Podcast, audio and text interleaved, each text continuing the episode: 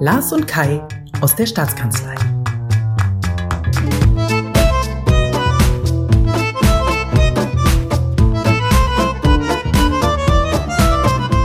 Heute mit dem Corona-Update für Brandenburg. Liebe Hörerinnen und Hörer, herzlich willkommen beim Corona-Podcast aus der Brandenburger Staatskanzlei. Mein Name ist Lars Wienecke und am anderen Ende der Leitung ist mein Kollege Kai Dietrich. Hallo Lars, grüß dich. Hallo Kai. Wir zwei sind, wie so viele im Moment, im Homeoffice, weil wir beide zur Risikogruppe gehören. Das heißt, für uns gilt noch viel mehr als für alle anderen, dass wir im Moment vorsichtig sein müssen. Kai, magst du erklären, warum du zur Risikogruppe gehörst? Ja, das kann ich gern machen. Ich habe vor einigen Jahren das Glück gehabt, eine Spenderniere zu bekommen. Und damit diese Niere nicht abgestoßen wird von meinem eigenen Körper, nehme ich sogenannte Immunsuppressiva, Tabletten also, die das Immunsystem drosseln. Es hat den Nachteil, dass ich äh, auch bei Infekten sehr, sehr anfällig bin und das ist jetzt in der Corona-Phase natürlich nicht anders. Ja, bei mir ist es nicht so, dass ich habe zwar keine Spenderniere, aber ich bin Asthmatiker, also das heißt, ich habe eine Atemwegserkrankung wie viele andere Menschen in Deutschland und auch deshalb gilt, dass man sich äh, noch vorsichtiger verhalten muss. Abgesehen davon, Homeoffice ist ja heutzutage möglich. Wir arbeiten also auch von zu Hause aus und wir sind ganz froh, dass die Digitalisierung uns die Möglichkeiten dazu gibt, so einen Podcast auch aufzunehmen, ohne dass wir zusammen vor Mikro sitzen. Heute, ganz aktuell, gibt es in Brandenburg 632 bestätigte Fälle und ähm, deshalb ist es, glaube ich, ein sehr, sehr aktuelles Thema, über das wir reden müssen. Und Kai, vielleicht kannst du ganz kurz erklären, was wir in diesem Podcast genau vorhaben. Ja, wir haben äh, vor, uns heute mit zwei, drei Themen äh, zu befassen. Zum einen äh, schauen wir uns genau an, an welcher Stelle die Brandenburgische Landesregierung schon konkrete Hilfen auf den Weg gebracht hat. Äh, und dann wollen wir auch mal andiskutieren, eine Frage, die viele, viele Menschen sicherlich interessiert, nämlich wie lange wir eigentlich noch leben werden müssen mit der besonderen Situation, in der wir uns gerade befinden, mit den vielen Verboten und Beschränkungen.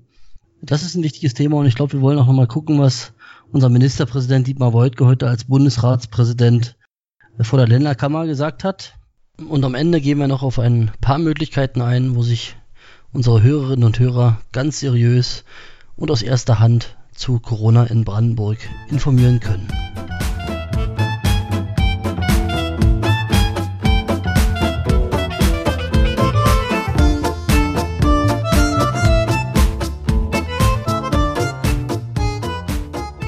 Na, dann fange ich doch mal sofort mit dem Rettungsschirm an. Insgesamt soll es einen Rettungsschirm für die Brandenburger Wirtschaft und Gesellschaft von 2 Milliarden Euro geben.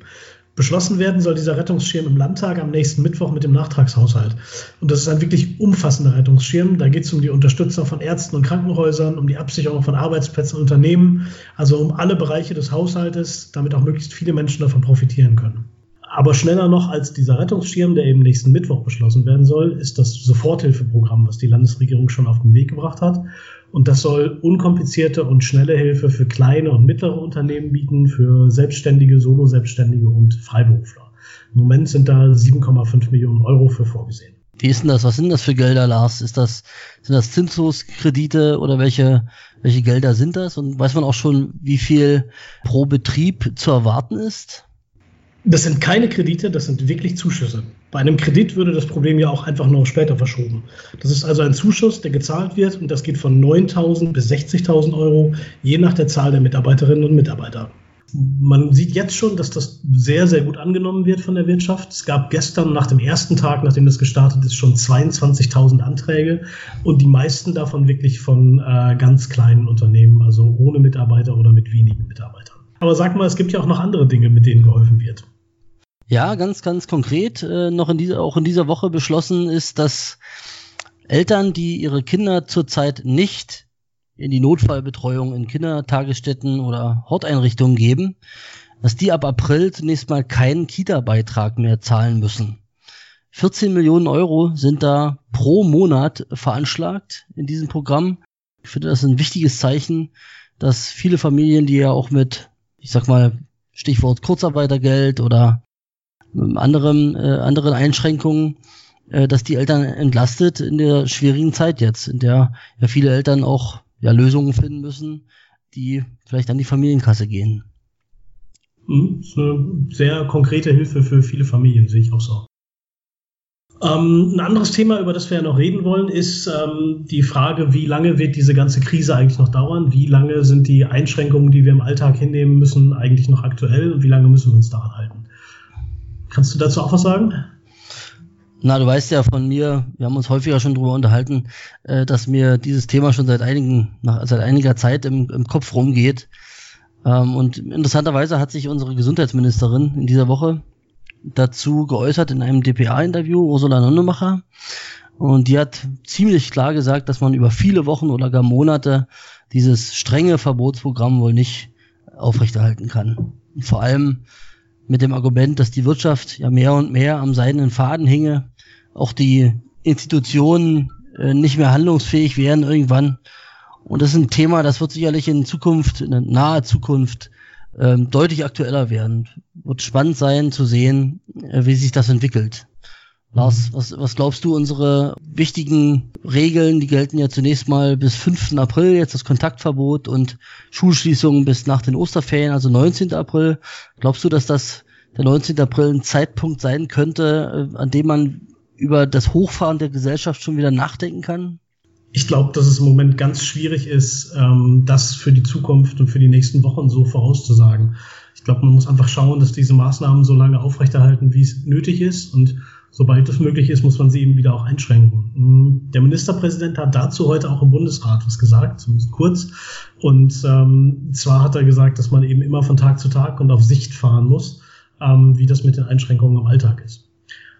Ganz spannend fand ich bei dem, was er im Bundesrat auch noch gesagt hat, dass er über das Miteinander der Bundesländer gesprochen hat und über die gute Zusammenarbeit. Und im Moment äh, hat Brandenburg ja auch die Bundesratspräsidentschaft inne. Das heißt, der Ministerpräsident Wojtke ist eben auch der Bundesratspräsident.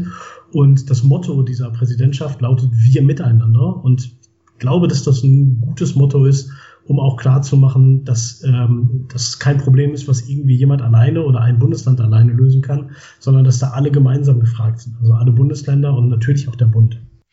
Na, dann hören wir doch mal ganz kurz rein, Lars, in die Rede. Dietmar Woidke, Bundesratspräsident zurzeit, heute auf der Sondersitzung in Berlin.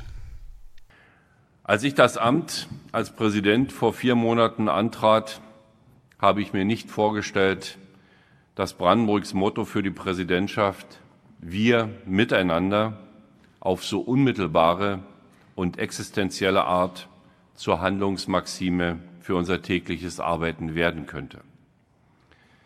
Doch, meine Damen und Herren, es zeigt sich jeden Tag aufs Neue.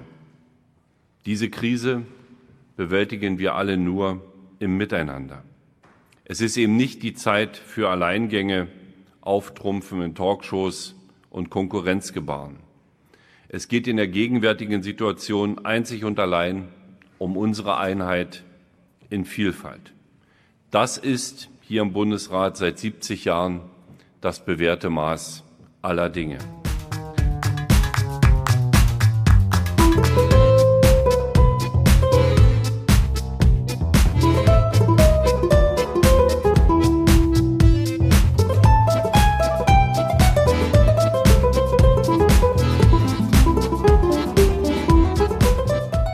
Sag mal, ähm, es gibt ja ganz viele verschiedene Fragen, die viele Bürgerinnen und Bürger haben, ganz konkrete Fragen, die jeden Einzelnen äh, interessieren und die auch bei jedem Einzelnen anders sind. Und ähm, es gibt ganz verschiedene Wege, glaube ich, wie man diese Fragen bei der Landesregierung loswerden kann.